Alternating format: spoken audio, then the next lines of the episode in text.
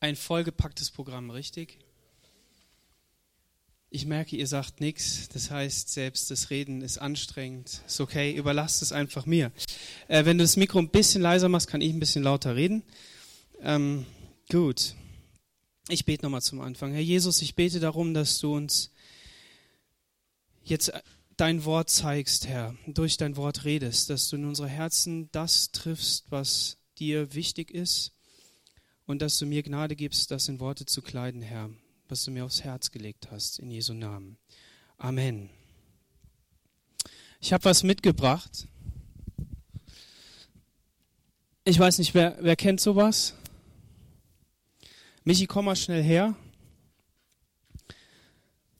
Das ist kein Karteikasten. Michi, was ist das? Das ist ein äh, Kaffeesatzbehälter aus einem Kaffeevollautomaten. Genau. Und ähm, was passiert mit so einem Kaffeesatzbehälter, wenn der jetzt in diesem Automaten drin steht? Schimmelt. Hä? Wieso schimmelt der? Weil keine Luft drankommt. Ein bisschen, bisschen lauter, weil sonst kommt ja nichts rüber. Weil keine Luft drankommt. Okay, richtig, danke. Der hier ist nicht verschimmelt und da war ich richtig glücklich drüber. Und wisst ihr, warum der nicht verschimmelt ist innen? Was muss man denn mit so einem Kaffeesatzbehälter machen, wenn der voll ist? Ausleeren. Aber ausleeren reicht nicht ganz, weil diese, weil diese, ähm, diese Reste da manchmal noch ein bisschen Wasser drin haben. Vielleicht, wenn es eine ganz neue Maschine ist oder so, die top läuft, dann, dann werden die ganz trocken. Aber bei dem hier eben nicht. Und dann fängt das Ding an zu schimmeln. Aber das fängt nicht nur an zu schimmeln von dem, dass hier, ähm, dass hier Kaffeesatz reinkommt, der vielleicht noch ein bisschen Feuchtigkeit hat, sondern der schimmelt vom Saubermachen. Wenn man den sauber macht, dann muss man da Wasser reinspülen. Und dadurch, dass das klare Wasser dadurch schwimmt und gereinigt wird, bleibt Wasser drin in den Ecken. Und wenn ich den aus Faulheit, Gemütlichkeit oder weil ich eben keine Lust habe, einfach so wieder in die Maschine rein tue, dann sind da in den Ecken ist da Wasser. Und genau in diesen Ecken fängt das Ding an zu schimmeln. Wenn man viel Kaffee trinkt, dann mag das vielleicht nicht ganz so schlimm sein, weil das kommt ja immer wieder raus. Aber grundsätzlich ist das eklig. Was kann man tun? Man kann den draußen stehen lassen, kann ihn trocknen lassen. Man kann aber auch ein, ein, Feu ein ja, Feuchttuch nicht, sondern so ein Zewa nehmen und diese Ecken sauber machen, also von dem Wasser, dass es wieder trocken wird. Und dann ist das eine hervorragende Geschichte und der Kaffee schmeckt und ist wunderbar. Ich habe eine andere lustige Geschichte gehört. Es gibt ja Menschen, also Frauen, die ähm, mögen ihre Männer nicht so gerne küssen. Also ich weiß nicht, ob bei Licht oder, oder der Dunkelheit. Ich merke, ich rede das richtige Thema an. Ähm, warum, fragt ihr euch? Ja, weil wenn die den Mann küssen, dann müssen sie sich manchmal eben nach oben so hinrichten äh, und sehen dann die Spinnenweben.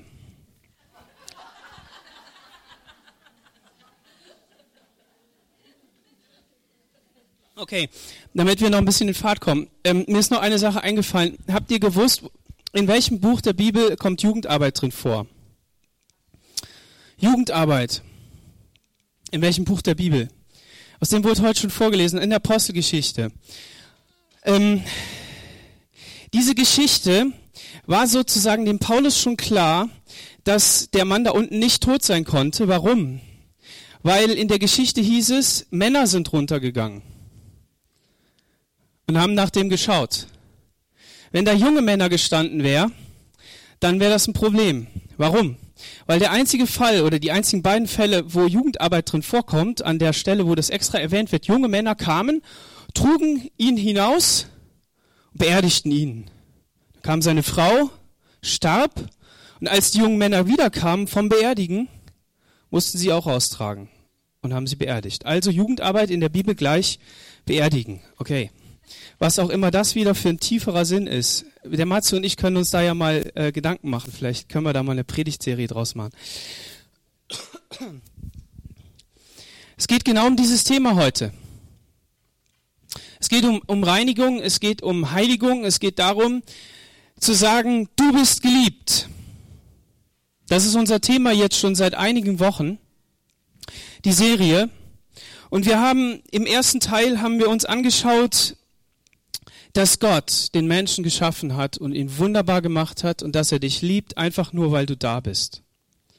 Und das ist richtig cool. Er hat dich sogar geliebt, dass er seinen Sohn gesandt hat und dich errettet hat. Und er hat dich da nicht gelassen. Dann haben wir im zweiten Teil angeschaut, dass es Probleme und Schwierigkeiten gibt, dass manche Menschen einfach zu klein gewachsen sind, dass sie Komplexe haben, dass sie irgendwie äh, mit ihrem eigenen Leben sich selbst im Weg stehen und Gott liebt ihn so sehr, dass er den Zachäus einfach gesehen hat, obwohl der in einem dicht bewachsenen Baum war und hat gesagt, bei dir will ich heute sein. Und dann haben wir uns angeschaut, die Treue Gottes mit seinem Volk. Wir haben uns durch die quer durch die Bibel gearbeitet und haben gesehen, dass Gott treu ist. Aber nicht nur treu im Persönlichen. Das wäre ja eine gute Sache. Das wäre richtig cool, wenn Gott treu ist in meinem persönlichen Leben. Nur das Problem ist, wenn das dann nicht klappt, dann wird es schwierig, weil dann habe ich ja keine Grundlage mehr. Also mussten wir uns die größere Ebene anschauen und sehen, wie hat Gott denn in der Weltgeschichte gearbeitet? Wie hat er seinen Arm bewegt, seine Hand bewegt? Wie hat er es möglich gemacht, dass ein Land an einem Tag wieder entstehen konnte? Die Treue zu seinem Volk, die Treue zu uns und haben uns das angeschaut. Und heute wollen wir uns dieses Thema Du bist geliebt anschauen, weil er dich nicht lässt, weil er dich nicht so lässt, wie du bist. Es bedeutet, dass du dass wir als Menschen Gott begegnen und er gravierend in unser Leben eingreift, aber dass mit dieser, mit diesem Eingriff noch nicht alles zu Ende ist. Wenn Jesus uns begegnet und wir Juhu schreien und sagen, ja Herr, cool, dass wir dich jetzt kennenlernen dürfen, dass du mir meine Sünde äh, vergeben hast, haben wir heute gefeiert, das Abendmahl, dann lässt Gott dich nicht da stehen, sondern er geht weiter mit dir. Er schaut in die Tiefen deiner Seele hinein, er schaut in deinen Geist, er schaut in deinen Leib hinein und er verändert das, was noch nicht so ist, wie er das gerne haben möchte. Er ist mit dir im Prozess. Und wir wollen einmal ein Kapitel lesen im Hebräer 12. Da fangen wir mal an. Wie Zuschauer im Stadion die Wettkämpfe anfeuern, so sind diese Zeugen des Glaubens Vorbilder für unseren Kampf. Kapitel 11, die Glaubenshelden. Darum wollen wir alles ablegen, was uns diesen, in diesem Kampf behindert, vor allem die Sünde, die uns immer wieder fesseln will. Mit zäher Ausdauer wollen wir auch noch das letzte Stück bis zum Ziel durchhalten. Dabei wollen wir nicht nach links oder rechts schauen, sondern allein auf Jesus. Er hat uns gezeigt, wie man diesen Lauf beginnt und als Sieger ans Ziel kommt. Weil große Freude auf ihn wartet, erduldete Jesus den schmachvollen Tod am Kreuz. Jetzt hat er als Sieger den Platz an der rechten Seite Gottes eingenommen. Vergesst nicht, wie viel Hass und Anfeindung er von gottlosen Menschen ertragen musste, damit auch ihr in Zeiten der Verfolgung nicht den Mut verliert und aufgebt. Bis jetzt hat euch der Kampf gegen die Sünde noch nicht das Letzte abverlangt. Euer Leben habt ihr noch nicht eingesetzt, trotzdem werdet ihr schon mutlos. Habt ihr denn vergessen, was Gott euch als seinen Kindern sagt? Mein Sohn, wenn der Herr dich zurechtweist, dann sei nicht entrüstet, sondern nimm es an, denn darin zeigt sich seine Liebe, wie ein Vater seinen Sohn erzieht, den er liebt, so schlägt er schlägt der Herr jeden, den er als sein Kind annimmt. Wenn ihr also leiden müsst, dann will euch Gott erziehen. Es zeigt, dass ihr wirklich seine Kinder seid. Welcher Sohn wird von seinem Vater nicht streng erzogen und auch einmal bestraft? Viel schlimmer wäre es, wenn Gott euch anders behandeln würde, denn nämlich, dann nämlich werdet ihr gar nicht seine rechtmäßigen Kinder. Außerdem, haben uns nicht auch unsere leiblichen Väter gestraft und wir haben sie trotzdem geachtet? Wie viel mehr müssten wir dann die erziehen, die Erziehung unseres göttlichen Vaters annehmen, der uns ja für das ewige Leben erzieht? Unsere leiblichen Väter haben uns eine bestimmte Zeit erzogen, wie sie es für richtig hielten. Gott aber weiß wirklich, was zu unserem Besten dient. Wir sollen ihm als seine Kinder ähnlich werden. Nun freut sich allerdings niemand darüber, wenn er gestraft wird, denn Strafe tut weh. Aber später wird sich zeigen, wozu das alles gut war. Wer auf diese Weise den Gehorsam lernt, der hat gelernt, im Frieden Gottes und nach seinem Willen zu leben. Was für ein krasses Kapitel. Aber es ist ein richtig gutes Kapitel. Es ist ein heilsames Kapitel.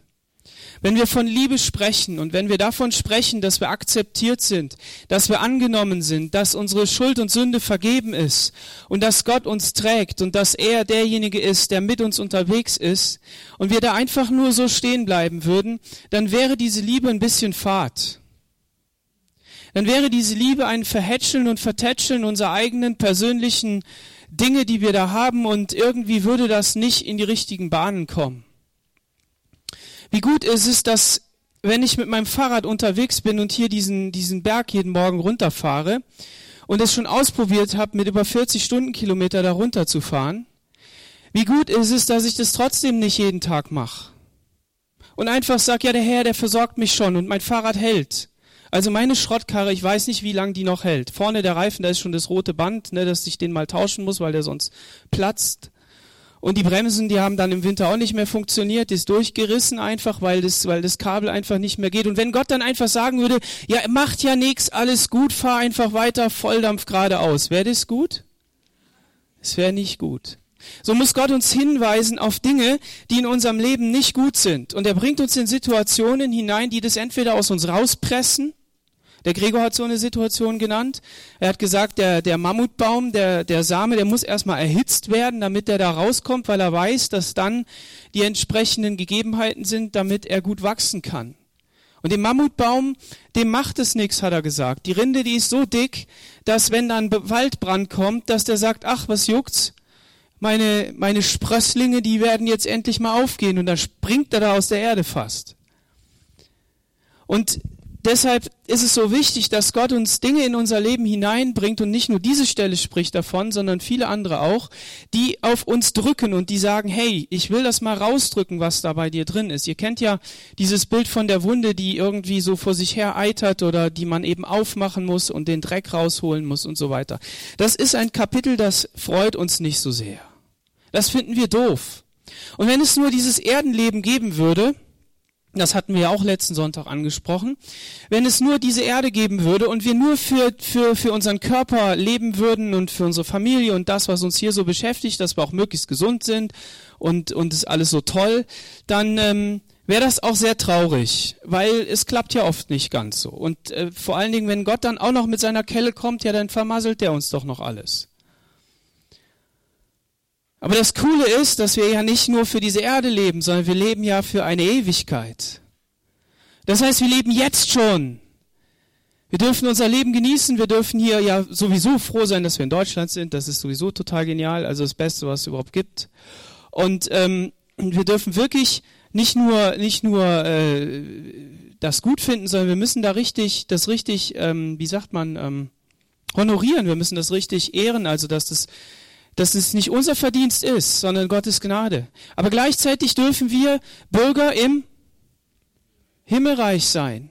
Und dieses Himmelreich, das ist eben geprägt von, von einer, einer Sache, nämlich die, dass du auf dem Weg bist. Du bist der Mensch, der auf dem Weg ist. Und damit ist nicht der Weg das Ziel, so wie das vielleicht irgendjemand meint, sondern es ist so, wie Jesus das sagt, ich bin der Weg, die Wahrheit und das Leben. Und somit ist der Weg ist das Ziel doch richtig. Aber nur, wenn es verbunden ist mit dem Namen Jesu. Nur wenn wir, wenn wir wirklich Jesus anschauen, dann sind wir auf dem Weg genau richtig. Und da heißt es in Johannes 8, Vers 12, ein anderes Mal sagte Jesus zu den Menschen, ich bin das Licht für die Welt. Wer mir nachfolgt, irrt nicht mehr durch die Dunkelheit umher, sondern folgt dem Licht, was ihn zum Leben führt. Du wirst geführt zum Leben. Wenn du Jesus nachfolgst, dann wirst du zum Leben geführt. Und zweifel nicht so sehr daran, ob du Jesus nachfolgst, sondern lass dein Herz wirklich erkennen, dass du, dass du das wirklich von diesem Herzen aus meinst. Dass du sagst, ach Herr, ich will dir einfach nachfolgen, zeig mir deinen Weg. Und vertraue Gott darin. Im Römer Kapitel 12, da heißt es dann im, im Vers 2 zum Schluss, ändert euch, indem ihr euch von Gott völlig neu ausrichten lasst. Nur dann könnt ihr beurteilen, was Gottes Wille ist, was gut und vollkommen ist und was ihm gefällt. Also Jesus hatte ja überhaupt gar keinen Stress. Dieser Mann war ja sowas von cool, das gibt's überhaupt nicht. Und trotzdem hat er sich geärgert und all das gehört alles dazu.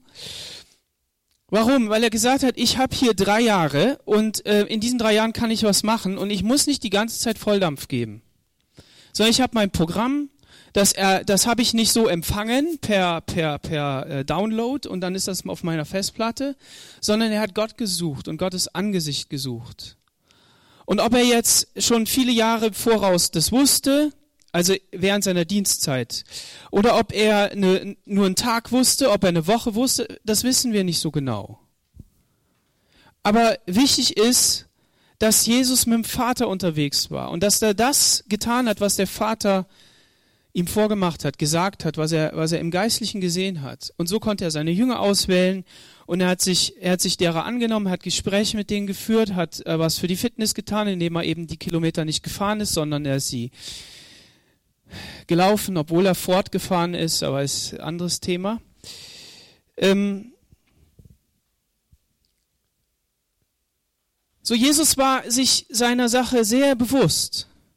Und er, er hat sich auf diesen Weg gemacht und er, wenn er sagt, ich bin das Licht der Welt, dann hat er das selber erlebt, wie das in Beziehung zu seinem Vater war dass er selber diesen Gehorsam gelernt hat. Jesus musste Gehorsam lernen, steht auch in diesem Buch, Hebräerbrief. Durch die ganzen Dinge, die er erlebt hat, hat er den Gehorsam gelernt. Und genauso geht es uns da auch. Wir dürfen uns Gott anvertrauen und er hilft uns, den Gehorsam zu lernen. Wir müssen nur in dieser Schule bleiben.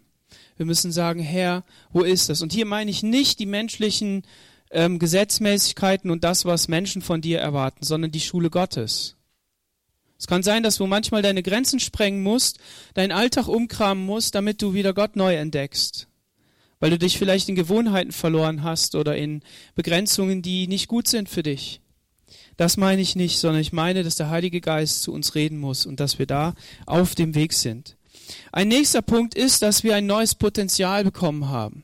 Da ist richtig viel Potenzial, da ist Power drin. Warum? Weil ich habe das gestern meinem Sohn erklärt. Ich habe gesagt, weißt du, unser Leben, das wir führen, das ist ein Leben in Begrenzung. In der Begrenzung unseres Leibes, in der Begrenzung unserer Fähigkeiten, in der Begrenzung all dem, was wir hier auf dieser Erde leben. Aber gleichzeitig hat Gott ein Wahnsinnspotenzial in uns hineingelegt, wenn wir zu ihm sagen, ja, ich will dir nachfolgen, ich glaube an dich. Nämlich er hat seinen Heiligen Geist geschickt und hat uns eine Neugeburt geschenkt. Bam! Und dann ist dieses Leben neu in uns hineingekommen. Und dieses Leben müssen wir, müssen wir pflegen. Wir müssen sagen, ja Herr, wir wollen, dass dieses Leben in uns pulsiert. Und dann ist es so wie in Epheser 4, ähm, da heißt es Vers 21, was Jesus wirklich von uns erwartet, habt ihr gehört. Ihr seid ja nicht gelehrt worden, Ihr sollt euer altes Leben wie alte Kleider ablegen, folgt nicht mehr euren Leidenschaften, die euch in die Irre führen und euch zerstören. Gottes Geist will euch durch und durch erneuern. Das alte Leben ausziehen, wegtun, weghängen, den alten Mantel spricht Petrus davon und, ähm, und das neue Leben annehmen, die neuen Dinge annehmen, die neuen Dinge kultivieren, wirklich dem Raum geben. Ich habe da diese Beschreibung gelesen von diesem Samen. Wenn ich den jetzt einfach in, in die Erde reintun würde und an unsere Fensterbank, die auf der Sonnenseite ist, wo auch immer die Sonne ist, ja genau da, ähm, dann würde der kaputt gehen, vielleicht. Ja. Der nutzt dem Mammut nix. Also selbst wenn da Mammut draufsteht, ist Label ist nicht alles. Und selbst was drin ist, ist auch nicht alles. Verrückt, dass das dann in der Natur klappt, aber das ist ein anderes Thema sondern man muss den in den Kühlschrank legen, zehn Tage lang, bei sechs bis acht Grad. Und dann muss man den ähm, auf so besondere Erde legen und dann nicht zudecken und so weiter. Das ist ja bei vielen anderen Samen auch so. Aber man braucht einen gewissen Prozess. Und so ist es hier auch, dass wir dass wir das pflegen müssen, dass wir sagen wollen, ja Herr, lass das weitergehen. Und hier sind eben, und das ist der Punkt von heute, dass wir nicht nur die guten Sachen pflegen, so sagen, ja Herr, schenk mir noch ein nächstes Wunder, schenk mir noch eine nächste Geistesgabe, sondern dass wir sagen, Herr, wo sind meine Schwachstellen? Und dann kommst du in die Situation, du, du versagst total. Du ärgerst dich oder du reagierst über oder was weiß ich was. Und Gott will das machen. Und das ist so ähnlich wie mit diesem, mit diesem Kaffeesatz hier. Das ist so ähnlich. Da gibt es eine Ecke in deinem Herzen, da ist Schimmel drin. Da ist der Wurm drin. Und was macht Gott dann? Er sagt, komm, gib mir das. Und wenn du das nicht wüsstest, also wenn du nicht, wenn dir das keiner zeigt, dann würdest du sagen, ja, ich bin doch toll. Aber dann kommt genau, Gott genau mit so einer Situation und er drückt da drauf. Und du kannst sicher sein, dass wenn der Wasserhahn angeht, wenn diese Quelle, von der wir auch gesungen haben, wenn das angeht und dieses Wasser Gottes da reinkommt, dann spült es das alles raus. Du brauchst dich selbst nicht verurteilen, indem du sagst, ach, es hat doch alles keinen Zweck, sondern du sagst, Herr, hilf mir hier und lass mich hier umkehren zu dir. Und dann tust du Buße, das ist nämlich umkehren zu Gott, und du sagst, Herr, nimm das weg und hilf mir, dass das nicht neu kommt. Wichtig ist, dass diese Reinigung immer wieder passiert. Den Jüngern wurde gesagt, ja, ihr seid rein um des Wortes willen. Also wenn wir Wort Gottes aufnehmen, wenn wir Gott, Wort Gottes ähm, meditieren, wenn wir wie eine Taube darüber gurren, das ist das, was im Psalm 1 steht, wenn wir, wenn wir Wort Gottes in uns aufnehmen und da in Beziehung mit Jesus sind, mit dem Heiligen Geist, dann verändert er uns. Und dann kommt dieses Potenzial raus. In 1. Korinther 15, da steht, Vers 45. In der Heiligen Schrift heißt es ja, dass der erste Mensch Adam irdisches Leben in sich trug. Aber der letzte Adam war erfüllt vom Geist Gottes, der unvergängliches Leben schenkt. Das ist diese Power, die in uns drin ist. Da war vergängliches Leben und da ist jetzt das ewige Leben, das Leben Gottes in uns drin. Und hört auf, euch gegenseitig zu belügen, Kolosser. Ihr habt doch euer frühes Leben mit allem, was dazugehörte, wie alte Kleider abgelegt. Jetzt aber habt ihr neue an. Das ist genau das. Hört auf, euch zu belügen. Also es scheint wohl so zu sein und es ist so, dass wir auch einen Teil dazu beitragen können. Es ist nicht nur passiv, sondern dass wir sagen, ja, wir wollen das nicht mehr, wir machen es halt einfach nicht.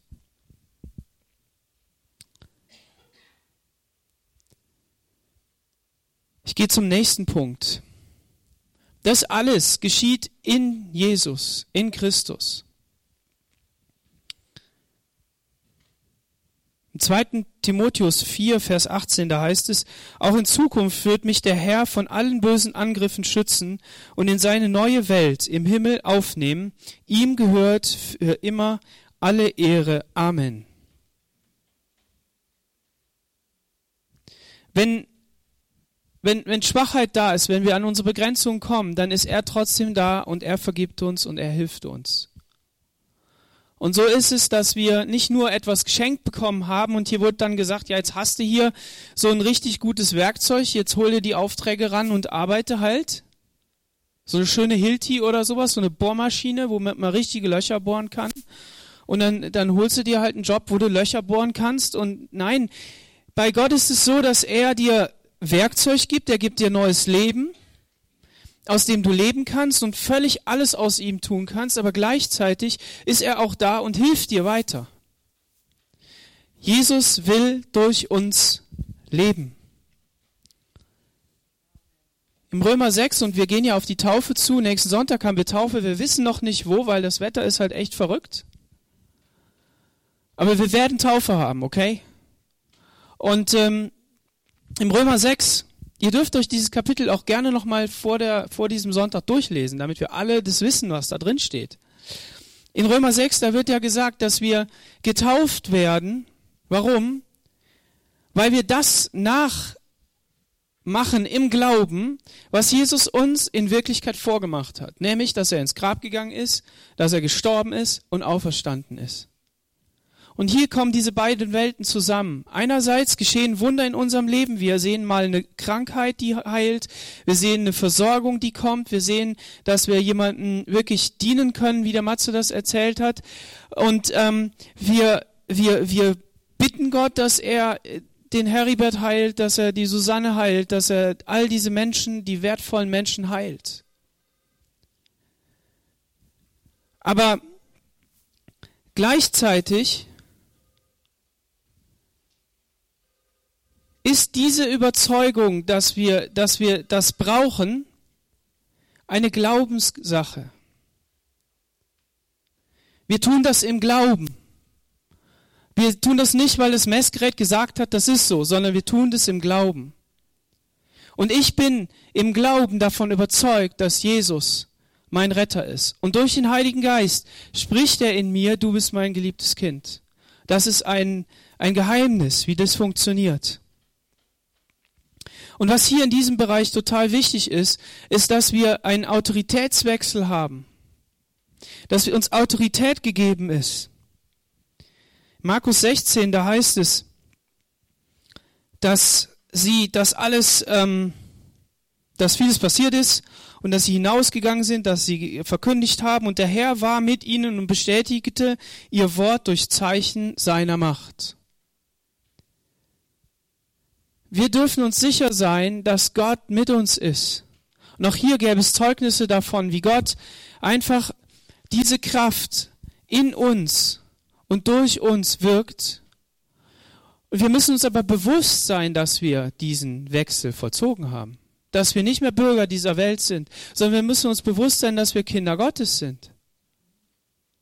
Und das bedeutet eben, und hier kommt das ja eben zusammen, dass wir einerseits sagen, ja, hier ist unsere Schwachheit und das, was wir eben nicht können, aber hier ist auch Sünde in unserem Leben und deshalb kann Gott nicht. Und Herr, bring das hervor und nimm es weg. Wir sind geheiligt. Wir sind gerecht gesprochen. Vor Gott bist du kein Sünder mehr. Gott verurteilt dich nicht, weil Jesus dazwischen ist. Weil Jesus sagt, Vater, ich war am Kreuz, hier ist mein Blut. Schau da drauf. Die Schuld ist weggenommen. Aber gleichzeitig lehrt uns die Bibel, dass wir einen Weg der Heiligung gehen müssen. Jagd der Heiligung nach, ohne die niemand Gott sehen wird. Und das ist, deshalb ist es so wichtig, dass wir, dass wir hier vorwärts kommen. Heiligung. Im dritten Mose 11, da steht folgendes. Ich bin der Herr, euer Gott. Ihr sollt heilig sein, denn ich bin heilig. Verunreinigt euch nicht durch diese kleinen Tiere, die am Boden kriechen. Ich bin der Herr. Ich habe euch aus Ägypten herausgeführt, um euer Gott zu sein Ihr sollt heilig sein, weil ich heilig bin. Und im 1. Petrus 1 heißt es, weil ihr Gottes Kinder seid, gehorcht ihm und lebt nicht mehr wie früher, als ihr euch von euren Leidenschaften beherrschen ließt und Gott noch nicht kanntet. Der heilige, der heilige Gott hat euch schließlich dazu berufen, ganz zu ihm zu gehören. Danach richtet euer Leben aus. Genau das meint Gott, wenn er sagt, ihr sollt heilig sein, denn ich bin heilig. Was bedeutet heilig? Heilig bedeutet, dass etwas für Gott geweiht ist, abgesondert, für ihn bestimmt, so wie die Gegenstände in der Stiftshütte, die geheiligt werden mussten. Und ähm, der Petrus erklärt uns das hier, was es für uns bedeutet, heilig zu sein. Ich bin noch in der Generation aufgewachsen, da war das total wichtig, dass wir als Christen erkannt worden sind. Dass wir nicht mit der Welt mitmachen, mit allem Möglichen. Das ist ja heute immer noch so, nur die Interpretation ist irgendwie ein bisschen anders. Viele von uns, die hier sitzen, die würden, hätten bei uns keine Chance gehabt. Die wären verurteilt worden, weil die Klamotten falsch sind. Frisuren, was weiß ich was. Warum? Weil man gesagt hat, dass diese inneren Werte, die wir mit Jesus leben, sich nach außen hin ausdrücken müssen. Und es war irgendwie so ein, ein Spiegelbild oder ein Antibild zur Welt hin. Ich brauchte auch an Karneval nicht in die Schule. Und könnte da noch ein paar Sachen sagen. Ich habe erkannt, dass wenn man diese Hülsen lebt, wenn man das nur einfach so lebt, ohne dass dahinter wirkliches Leben ist, dann hat es keinen Zweck. Aber gleichzeitig hilft einem ja eine Regel, zu sagen, also wenn du zusammen bist, dann geh nicht mit dem anderen ins Bett, penn nicht mit dem, muss mal testen, sondern hab eine Zeit, in der du dich auf die Ehe vorbereitest, dann heiratest du den oder die und dann trittst du vor den Traualtar, dann gehst du zu deinem Staat hin und sagst, wir melden eine Ehe an, du übernimmst Verantwortung und erst dann hüpfst du mit dem ins Bett. Und welchen Bereich wir auch immer wir nehmen. Es ist so wichtig, dass wir Anhaltspunkte haben. Wie kann das gehen? Und der Petrus, der sagt ja hier, dass wir nicht mehr so leben sollen wie früher. Frag dich, wie du früher gelebt hast. Natürlich haben die auch in einer Umwelt gelebt, in der sie Götter verehrt haben und alles Mögliche an Zeug gemacht haben, wo wir natürlich jetzt weit von entfernt sind. Wir müssen unsere Götter schon suchen. Im Gegensatz zu denen vielleicht. Aber gleichzeitig ist ja der Heilige Geist da, der uns berufen hat und von Römer, der uns verändert in unserem Denken, in unserem Handeln. Und manch eine Sache haben wir gleich sein gelassen und lassen die auch sein. Manch eine Sache, die ist uns nicht ganz so klar oder wir erkennen, naja, das geht halt doch. Und die Bibel ist da auch sehr flexibel. Jeder soll ja das tun, was nach seinem Gewissen in Ordnung ist. Sollen den anderen ja nicht beurteilen darin. Es gibt Dinge, die sind absolut tabu und die nennt sie auch. Aber wenn es so um die Kleinigkeiten des Alltags geht, wir haben ein großes Feld, wir haben einen großen Gott, wir haben viele Möglichkeiten und Dinge auch festzulegen. Aber wichtig ist, dass wir von dem inneren Wert überzeugt sind, dass wir heilig sein sollen. Für Gott abgesondert. Es nutzt dann nichts, Kamikaze irgendwie so eine verrückte Sache zu machen und zu sagen, ja, dann, dann muss ich ja ganz crazy leben und ähm, die anderen möglichst auch alle und bin da total missionarisch unterwegs. Und wenn ihr nicht auch so heilig lebt wie ich, dann seid ihr alle verloren. Das bringt gar nichts. Stell dich mal in die Situation des anderen. Hab einfach mal deine Ehefrau bei dir, deine drei Kinder und leb mal jeden Tag. Oder du hast hast ein Bein verloren und musst trotzdem deinen Alltag machen und äh, und und du lebst und und und machst das und der andere, der hat aber zwei Beine und der hat auch noch ein Auto und der hat Versorgung, dem geht's gut. Wenn der dann Urteil über dich fällt, weil du nicht heilig genug lebst, ja, dann leb doch erstmal wie der. Halt das erstmal aus. Und dann schauen wir mal, wie weit das geht. Lass uns in der Sicht nicht den anderen verurteilen, sondern lass uns, wie hat meine Frau heute zu mir gesagt, wir sollen die Schwachen tragen.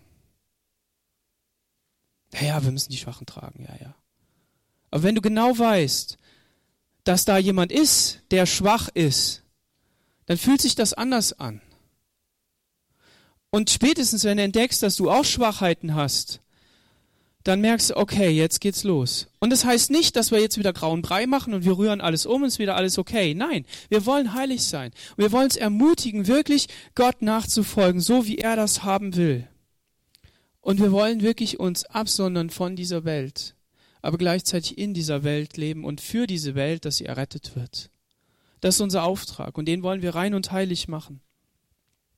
Bedeutet also, dass du bist geliebt, nur auch dann funktionieren kann von Gottes Seite, in der, in der, in der endlich, äh, schlussendlichen Errettung, wenn du dich nicht dem permanenten Heiligungsgedanken Gottes entziehst.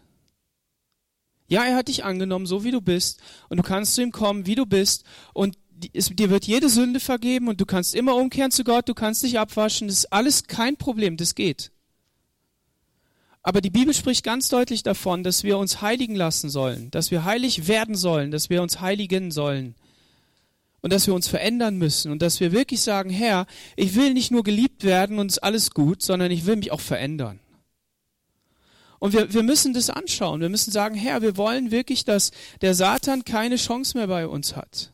Wir wollen uns nicht selber überstrapazieren und jetzt irgendwie, wie gesagt, irgendwie abdrehen, sondern wir wollen mit dir gehen. Zeig oh, du uns deine Schritte, zeig du uns das, was du uns zu sagen hast. Und dann wird das auch nicht so ein Einheitsbrei. Dann wird das auch nicht einfach so, ja, die reden da alle nur immer von Liebe und ist alles kein Problem und es geht ja schon.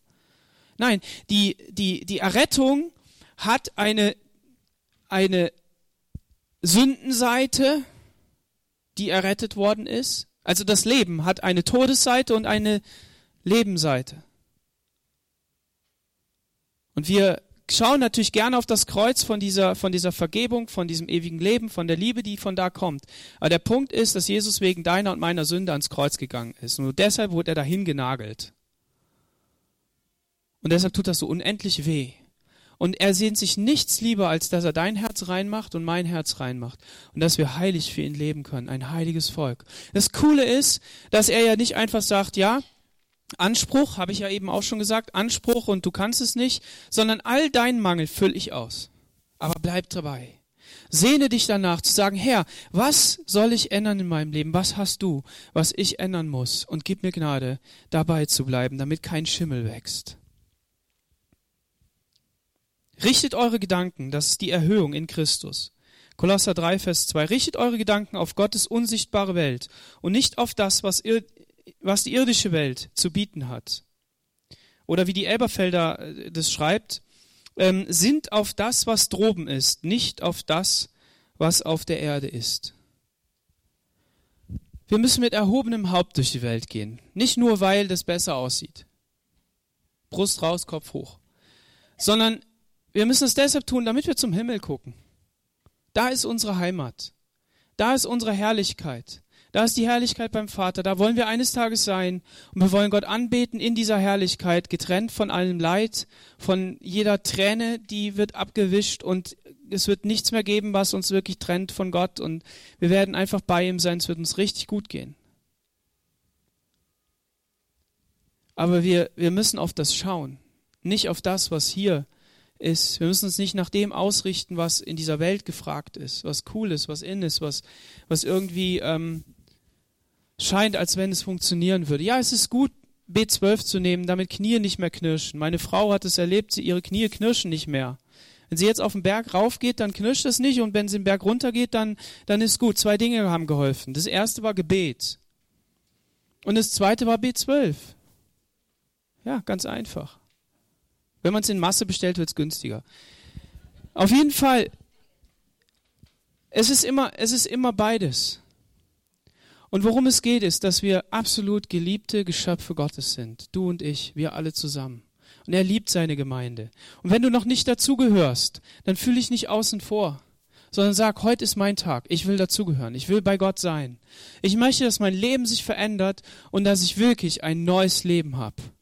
Ein neues Leben hier auf dieser Erde. Ich kriege ein weißes Blatt. Es geht neu los und dann, dann wirst du getauft nächsten Sonntag. Mein Sohn, der möchte sich auch taufen lassen. Den werden wir auch taufen am nächsten Sonntag. Der sagt, ich Papa will dieses Geschenk haben, ich will das festmachen mit Gott und er hat zu mir geredet und es ist richtig gut. Und so, lasst euch ermutigen, als geliebte Kinder Gottes heilig vor Gott zu leben. Geheiligt zu sein durch ihn und der Heiligung nachzujagen, die wir, die wir haben können. Wenn Gott draufdrückt und es wehtut und es kommt was Komisches raus, bring's zu Gott und sag, hier ist wieder eine Ecke, die ist nicht in Ordnung, die ist nicht sauber, flick du das mal, mach das sauber. Durch dein Wort, lass mich rein werden, durch dein Blut, wasch es weg. Halleluja. Amen. Lass uns nochmal aufstehen.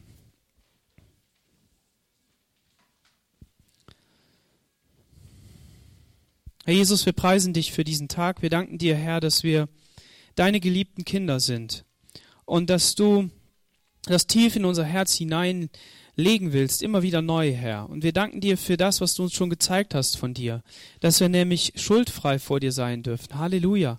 Dass wir einen Zugang zu deinem Thron haben, Vater. Wir danken dir, dass wir wirklich uns da geborgen fühlen dürfen. Und dass wir das auch manchmal richtig doll spüren. Aber wie cool ist es, dass wir dein Wort haben, das uns das verheißt und das uns das zeigt, Herr. Und danke, Herr Jesus, dass du uns nicht so lässt, wie wir sind, sondern dass du uns veränderst. Und dass wir nicht nur so hin, dahin krebsen müssen, sondern dass wir wirklich eine Entwicklung nehmen dürfen. Und dass wir wachsen dürfen in dir, Herr. Und das bedeutet nicht nur, dass wir irgendwelche Superwaffen bekommen, mit denen wir in der geistlichen Welt irgendwas anrichten können und kämpfen können für dich, sondern du veränderst uns auch in unserem Herzen, in unserem Geist, in unserem Verhalten. Und dafür danke ich dir, Jesus. Und ich bete darum, dass uns das deutlich wirkt und dass wir voller Ehrfurcht vor dir sind, weil du heilig bist und weil du mit Sünde nichts zu tun haben willst, Herr. Aber gleichzeitig begegnest du uns in Liebe und zeigst uns diese Dinge auf und gehst mit uns diesen Reinigungsprozess. Halleluja. Ich bete darum, dass du jedem Einzelnen deutlich machst, Herr, wo du dran bist bei ihm und dass wir dir vertrauen. Herr, und dass wir genauso wie du sagen können, wir tun das, was wir den Vater tun sehen. Wir tun das, was Jesus uns sagt, wo der Heilige Geist uns erinnert. Und dass wir so mit dir unterwegs sind und dass sich niemand über den anderen stellen braucht, Herr, weil wir alle begrenzt sind und weil wir alle nur Menschen sind, sondern dass wir dich anschauen dürfen. Und wir wissen, eines Tages werden wir bei dir sein, in der Herrlichkeit, ewig mit dir zusammen und da wird nichts mehr dazwischen sein. Und das ist unsere Perspektive, Herr. Aber danke für das Leben, das wir hier leben dürfen und dass du uns nicht alleine lässt. In Jesu Namen. Amen.